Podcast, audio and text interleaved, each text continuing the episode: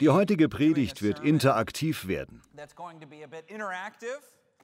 Wir werden beten und meditieren, dazu werde ich gleich mehr sagen.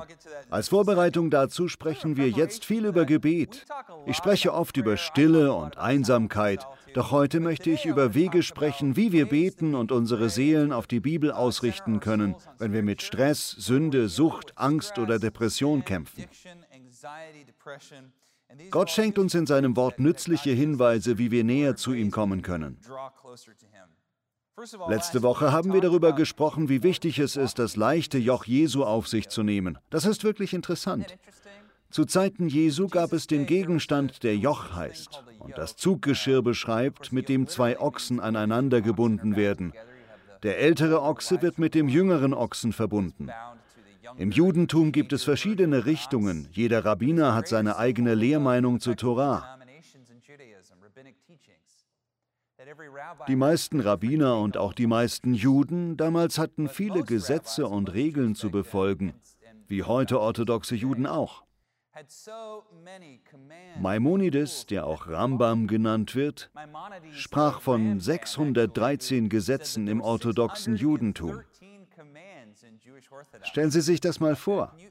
613 Gesetze. Wie viele von Ihnen erinnern sich an die zehn Gebote, geschweige denn 613? Verstehen Sie, was ich sagen möchte? Das ist eine Menge. Viele Juden, die Gott gefallen und wissen wollten, wie es im Reich Gottes ist, versuchten verzweifelt, die Gesetze einzuhalten. Es gelang ihnen nicht. So sagte auch Paulus, dass das Gesetz zum Tod führt. Nicht einmal die Pharisäer, die diese Gesetze predigten, konnten sie erfüllen. Darum wurden sie von Jesus als Heuchler bezeichnet. Sie waren Schauspieler. Die Bezeichnung Heuchler war nämlich zu Jesu Zeiten nicht abwertend gemeint. Es war einfach die Bezeichnung für einen Schauspieler. Heute würde man in Bezug auf Hollywood sagen, Leonardo DiCaprio ist mein Lieblingsheuchler. Das war nicht negativ gemeint, sondern bezeichnete einfach einen Schauspieler. Jesus ging umher und nannte sie Schauspieler. Sie glaubten gar nicht daran, sondern zogen nur eine Show ab. Diese Religiosität und sämtliche Regeln werden zur Bürde für uns. Man wird dadurch nicht moralischer oder liebt den Nächsten oder Gott noch mehr. Das Gesetz, die Gesetzlichkeit ist eine Falle. Das fand Anklang bei den Menschen und natürlich bei Jesus, der darüber predigte. Paulus sagte, das Joch der Pharisäer sei tot. Jesus aber sagte, kommt alle her zu mir, die ihr euch abmüht und unter eurer Last leidet. Ich werde euch Ruhe geben.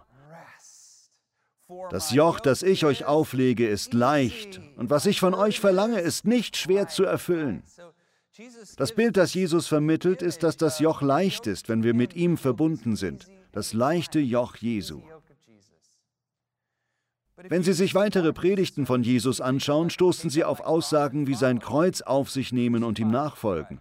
Mit Christus gekreuzigt werden, das klingt nicht gerade einfach. Was ist es jetzt? Ist das Joch leicht oder schwer? Ist es einfach oder schwierig? Leben oder Tod? Paulus sprach so oft über Training und das Laufen mit Ausdauer, daher denke ich, geht es um Disziplin.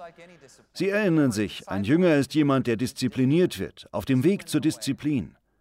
Ein Jünger des Klaviers oder jemand, der Klavier spielen lernt, findet das Üben bestimmt schwierig. Die Tonleitern lernen, wie man Noten liest, schwierige Stücke spielen. Das Üben ist hart, doch wenn es wie von alleine geht, ist das Spielen nicht mehr schwierig, oder?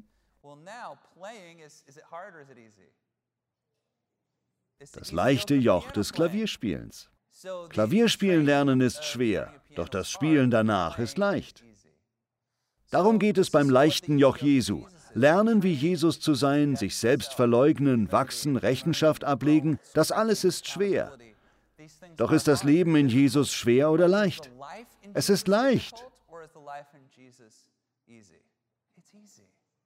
Wir üben im Reich Gottes zu leben und wenn man es einmal gelernt hat, fällt es einem leicht. Das leichte Joch Jesu, das Feld, das Sie pflügen, ist nicht Ihres, es ist das Feld Jesu und er zeigt ihnen, wie es funktioniert. Das Joch der Pharisäer hingegen war schwer und auch ihr Leben, wie das der meisten Menschen. Das Training war schwer. Es gab viele Regeln, die das Leben zum Tod machen. Die Menschen waren nicht lebendig. Sie waren eine Menge Heuchler, die den Regeln gar nicht folgen konnten. In unserer Welt gibt es so viel Sünde, Armut und Stress. Haben Sie sich je total gestresst gefühlt? Es gibt auch Angst. Kennen Sie den Unterschied zwischen Angst und Stress? Ich wünschte, ich hätte einen guten Witz parat. Es gibt eine einfache Beschreibung. Angst ist Stress, der ins Unterbewusstsein überging. Das ist also Stress, der Teil unseres Körpers wurde, weil wir so lange daran festgehalten haben. Sie fühlen sich bereits so lange gestresst, dass sie sich daran gewöhnt haben und es im Unterbewusstsein festsitzt und dieses konstante ängstliche Gefühl hervorruft. Das kommt nicht von Gott. Gott möchte nicht, dass sie ständig in Angst leben. Wie nehmen wir nun das leichte Joch Jesu auf uns? Die Antwort darauf liegt in der Erfüllung mit dem Heiligen Geist. Das macht es leicht. Gott pflügt das Feld, er führt uns, er vollbringt es. Sie müssen sich nicht selbst mit Energie aufladen. Gott schenkt ihnen die Energie und macht alles möglich. Wir müssen nur den einfachen Rhythmus der Gnade einüben. Amen. Wir wissen alle, wie sich ein Training anfühlt. Ich erinnere mich an meine Zeit an der Universität. Ich bin hier in Südkalifornien aufgewachsen und habe quasi im Wasser gelebt. Das Meer und die Wellen waren mein Zuhause. Ich liebte alles, was mit Surfen zu tun hatte und auch Tauchen und Schnorcheln. Wenn wir im Sommer nicht mal am Strand waren, fischten wir im Hafen oder waren zwischen den Booten und flickten diese. Kurz, wir schwammen die ganze Zeit. Wir waren ständig im Wasser. Mein ganzes Leben lang dachte ich, dass ich ein hervorragender Schwimmer sei. Ich dachte, ich sei der Beste. Ich erzählte immer allen, dass ich meinen Atem für ganze zwei Minuten anhalten konnte. Eigentlich schaffte ich es nur anderthalb, aber ich redete immer von zwei.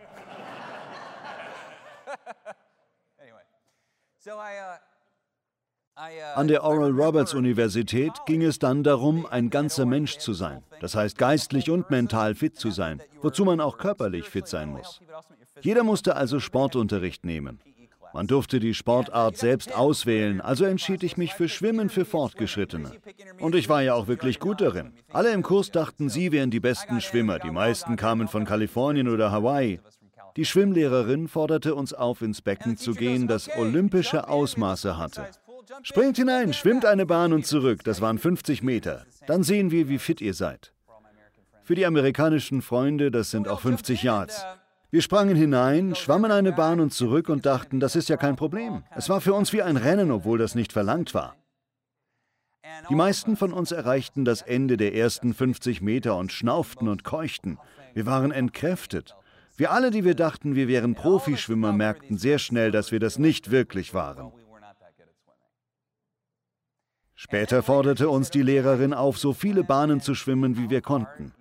Meine Höchstleistung lag bei 350 Metern, was ziemlich gut ist und dreieinhalb Footballfeldern entspricht. Doch nach 350 Metern dachte ich, ich müsste sterben. Ich konnte nicht mehr. Ich war zu langsam und hatte ein schlechtes Resultat. Die Lehrerin sagte, dass alle in dieser Klasse am Ende des Semesters 1100 Meter in unter 26 Minuten schaffen würden.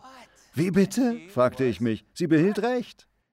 Das Problem lag nicht darin, dass ich nicht gut in Form war. Ich war gut in Form. Ich war an der Uni, ich war sportlich, trieb gerne Sport und ich war wirklich gut in Form, wie auch alle anderen im Kurs. Es war uns aber nicht klar, dass wir uns bremsten, wenn wir den Kopf hoben oder dass wir langsamer wurden, wenn wir mit den Füßen zappelten und all diese Dinge, die unsere Körperhaltung beeinflusste. Wir lernten den Schwimmstil zu wechseln, um verschiedene Muskeln zu belasten und über eine längere Zeit schwimmen zu können. Wir mussten alle Schwimmstile beherrschen. Schlussendlich war es so, dass wir alle, die wir dachten, wir wären Profischwimmer, uns demütigen mussten. Sie musste uns demütigen, uns zeigen, dass wir nicht so gut waren, wie wir dachten. Dann schenkte sie uns eine Vision. Am Ende des Kurses werdet ihr 1100 Meter schwimmen können. Und wir glaubten ihr. So handelten wir auch. Wie taten wir das? Wir übten drei Tage in der Woche für sechs Monate und lernten im einfachen Rhythmus zu schwimmen. Unsere Lehrerin war ein Profi und wir waren ihre Schüler. Wir spannten unser Leben an ihres und sie zeigte uns, dass uns Wissen fehlte, auch wenn wir aus eigener Kraft schwimmen wollten. Das erste Problem war fehlendes Wissen. Wir mussten uns Wissen erarbeiten und unsere Körper damit so trainieren, dass wir 1100 Meter in 26 Minuten locker schaffen konnten. Was bedeutet das für uns? Wenn Sie ein Jünger sein wollen, müssen Sie verstehen, dass Sie sehr viel aus eigener Kraft tun können. Doch Sie können nicht alleine tun, wofür Gott Sie beauftragt hat. Sie müssen das Wissen von Jesus erlangen, Ihren Körper darin trainieren, damit Sie dann leichtfüßig im Rhythmus der Gnade laufen können. Amen. Das, worüber ich heute spreche, tue ich nicht oft im Gottesdienst, aber ich rede sehr viel darüber. Dafür gibt es zwei wichtige Gründe. Erstens ist es manchmal langweilig und zweitens schlecht fürs Fernsehen. Das sind die zwei Gründe dafür. Damals, als ich die Studentenarbeit von Hour of Power leitete, taten wir all diese verrückten Dinge, um alles erfahrbar zu machen. Es gab Gebetsstationen an jeder Ecke. Hannah und ich träumten davon, dass Menschen Gott im Abendmahl schmeckten, im Weihrauch rochen, in der Musik hörten, durch Freundschaften spürten und so weiter. Wir ermunterten die Leute also ständig zur Stille und zum Gebet. Fast jede meiner Predigten unterbrach ich auch durch dieses sogenannte Selah. Das werden wir auch heute tun. Diese alte Sitte möchte ich heute wieder einführen. Heute bin ich nicht mehr so jung wie vor vielen Jahren, als ich die Kirche The Gathering leitete. Wenn Sie dabei waren, mögen Sie sich vielleicht noch daran erinnern. Als erstes werden wir Selah üben. Ganz genau wissen wir nicht, was das bedeutet. In den Psalmen vermutet man dahinter eine musikalische Pause, oder eine Zeit, in der David die Zuhörer dazu auffordert, innezuhalten, darüber nachzudenken, zu meditieren. Darum üben wir heute das Meditieren mit der Bibel. Wussten Sie, dass die Bibel viermal über das Lesen der Bibel spricht und hingegen ganze 18 Mal über das Meditieren über die Bibel? Denken Sie darüber nach. Gott möchte, dass wir über die Bibel nachdenken. In der Bibel selbst steht, dass wir das tun sollten. Heute werden wir das üben, wenn Sie noch nicht wissen, wie man mit der Bibel meditiert. Als Teil der Meditation werden wir außerdem üben, wie man richtig atmet. Das klingt jetzt ein bisschen wie fernöstliche Religion, ist es aber nicht. Es gehört zum Meditieren mit der Bibel. Es ist so alt wie das Christentum selbst. Wussten Sie, dass der durchschnittliche Mensch auf der Welt zwölfmal in der Minute atmet, der durchschnittliche US-Amerikaner ganze 18 Mal? Wir atmen also richtig schnell.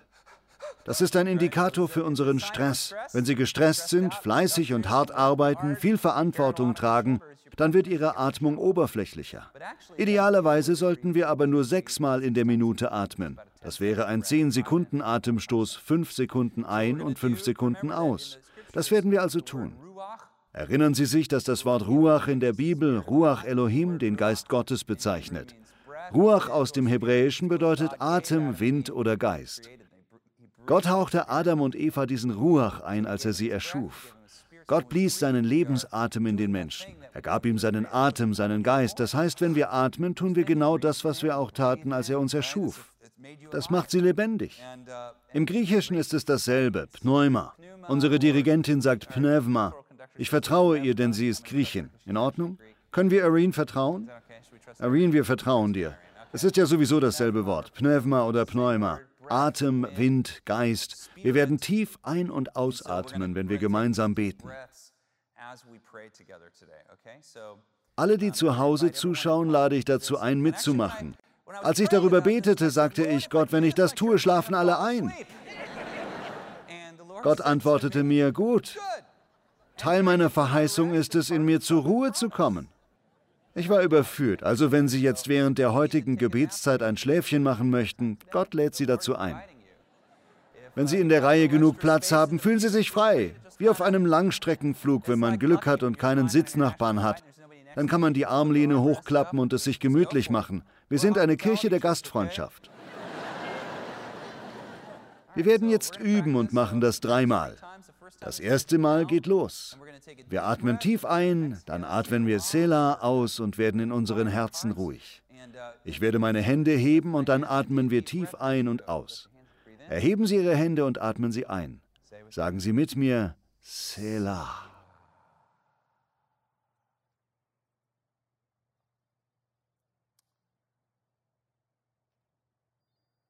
Herr Jesus, wir werden ruhig in unseren Herzen.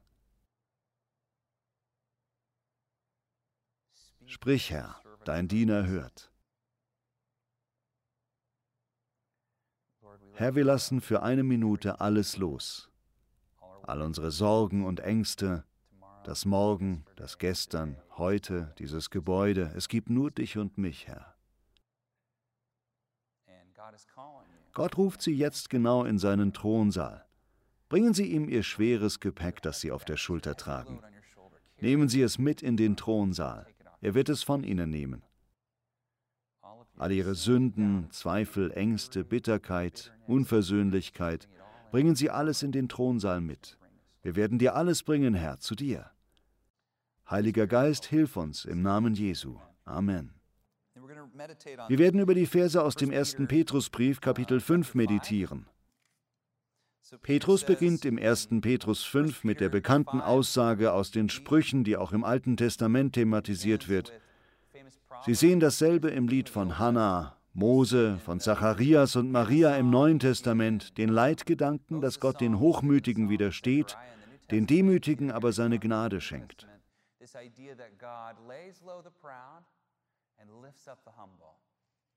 Petrus zitiert die Sprüche, als er sagt, die Hochmütigen weist Gott von sich, aber er wendet denen seine Liebe zu, die ihn brauchen. Dann geht er weiter, deshalb beugt euch unter die mächtige Hand Gottes. Dann wird Gott, was wird er tun? Sie niedermachen, verletzen, auslachen, in die Hölle werfen? Er sagt, deshalb beugt euch unter Gottes mächtige Hand. Es klingt, als würde er sie niederdrücken, aber was tut er wirklich? dann wird Gott uh, euch aufrichten. Sehen Sie, er wird sie aufrichten. Wann? Wann wird er sie aufrichten? Wenn seine Zeit da ist. Geduld ist also gefragt. Sie erinnern sich, Gott ist nie gestresst. Alles, was er tut, geschieht in Ruhe. Jeder Baum wächst langsam. Im Reich Gottes geschieht alles ohne Hast. Wir müssen uns beugen und er richtet uns wieder auf. Wir demütigen uns, damit er uns wieder aufrichtet. Das ist der Leitgedanke im Alten Testament. Wir beginnen damit, dass wir Buße tun. Wir werden Buße tun und uns von allem lossagen, von unserer Sünde, von unseren Sorgen, Ängsten und dem Bedürfnis zu kontrollieren, von unserer Rachsucht und ähnlichem, von unseren alten Wunden. So betreten sie das Reich Gottes. Sie nehmen die Krone ab und legen sie vor den Thron Gottes. Das Reich Gottes ist das, was Jesus verkündete, und darüber will ich kurz sprechen.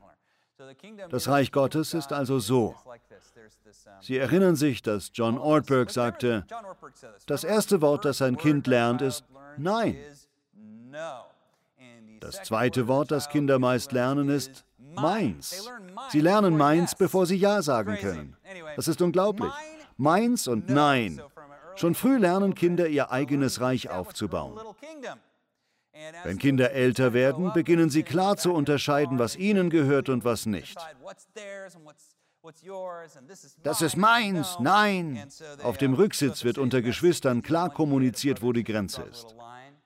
Das ist meine Seite, das ist deine Seite.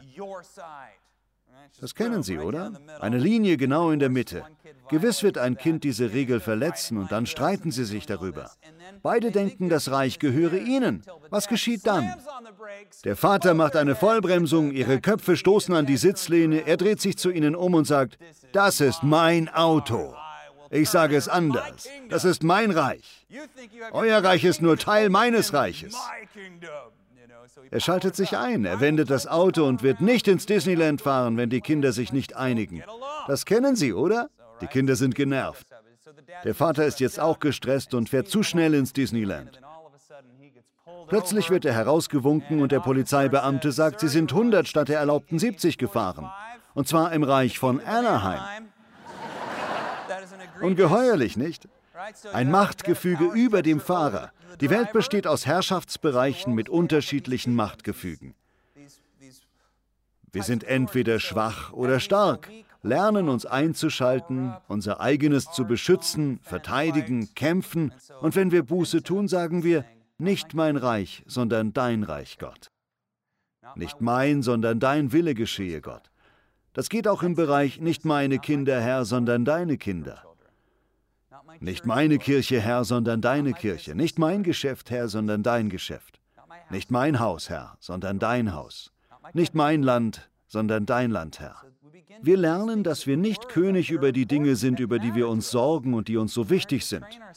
Ich bin zwar dafür verantwortlich und muss tun, was richtig ist, doch der Ausgang ist in Gottes Händen. Ich vertraue es ihm an. Bei der Buße zeigen wir Reue darüber, dass wir unser Reich in Gottes Reich reinzwängen wollen. Wir wollten über einen Teil von Gottes Reich verfügen, und zwar indem wir sagten, mein Wille, mein Weg.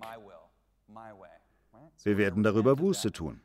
Lassen Sie uns das gemeinsam tun. Wir werden loslassen.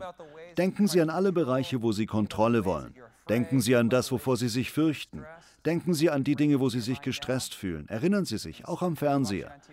Wenn ich meine Hände hebe, werden wir tief einatmen und wenn ich sie wieder senke, dann atmen wir mit Selah aus. Los geht's. Atmen Sie tief ein. Selah.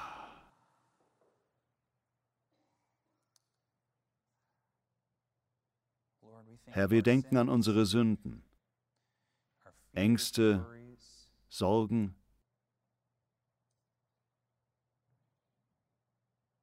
die Dinge von morgen oder heute, die uns belasten. Wir tun Buße und sagen uns von unseren Sünden los. Wir tun Buße und sagen uns von all unseren Ängsten und Sorgen los. Wir geben sie dir. Wir beugen uns unter deine mächtige Hand. Wir lassen den Stolz los, der sagt, ich kann das, ich kann es selbst tun. Wir wissen, dass wir ohne dich, Gott, nichts tun können. Mit dir aber ist alles möglich. Richte uns auf durch deine mächtige Hand, wenn die Zeit da ist, denn wir beugen uns vor dir. Amen. Zuerst tun wir Buße.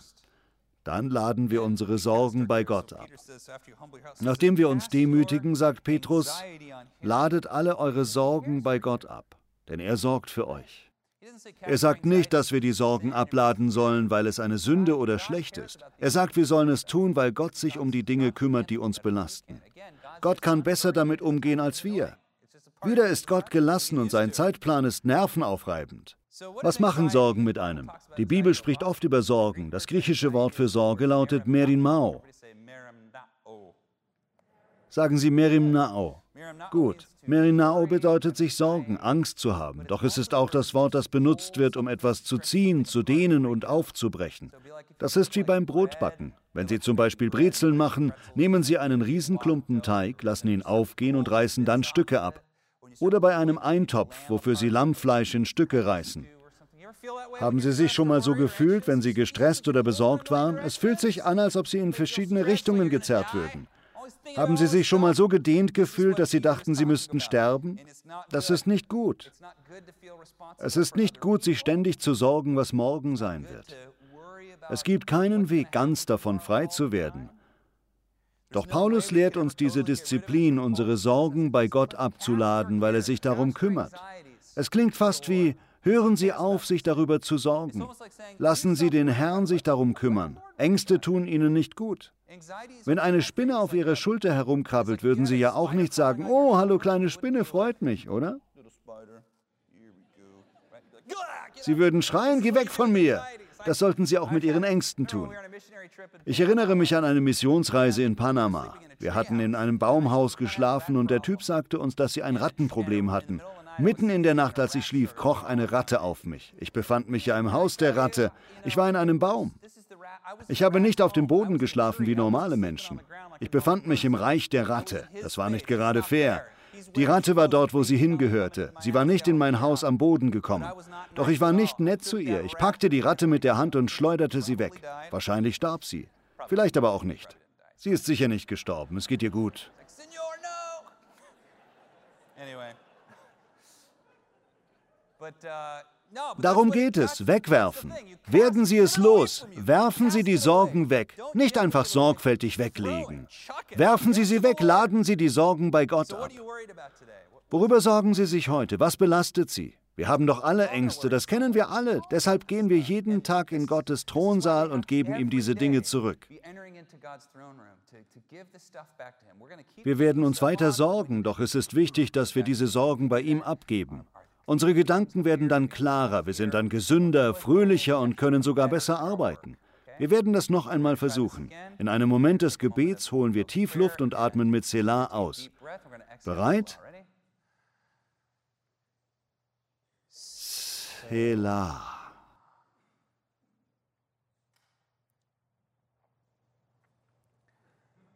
Stellen Sie sich vor, Sie stehen vor dem Thron Jesu und spüren das Gewicht auf Ihrer Schulter. Was ist das für eine Last? Vielleicht sind es Ihre Kinder, Ihre Arbeit, die Finanzen, Ihre Gesundheit und der Teufel hat Sie schon davon überzeugt, dass Sie es allein tragen müssen. Die gute Nachricht ist, dass Sie das nicht müssen. Gott möchte die Last für Sie tragen. Nehmen Sie in Gedanken die Last von Ihrer Schulter, Sie spüren die Erleichterung und geben Sie sie Jesus. Er sagt, ich werde mich für dich darum kümmern. Es wird besser werden, als Sie sich je erträumt hätten. Mit Glauben und Vertrauen möchten wir das in Anspruch nehmen, Herr. Ich gebe Ihnen noch einen Moment, um auf den Heiligen Geist zu hören. Sprich, Herr, dein Diener hört. Achten Sie auf Ihre Atmung und nehmen Sie tiefe Atemzüge.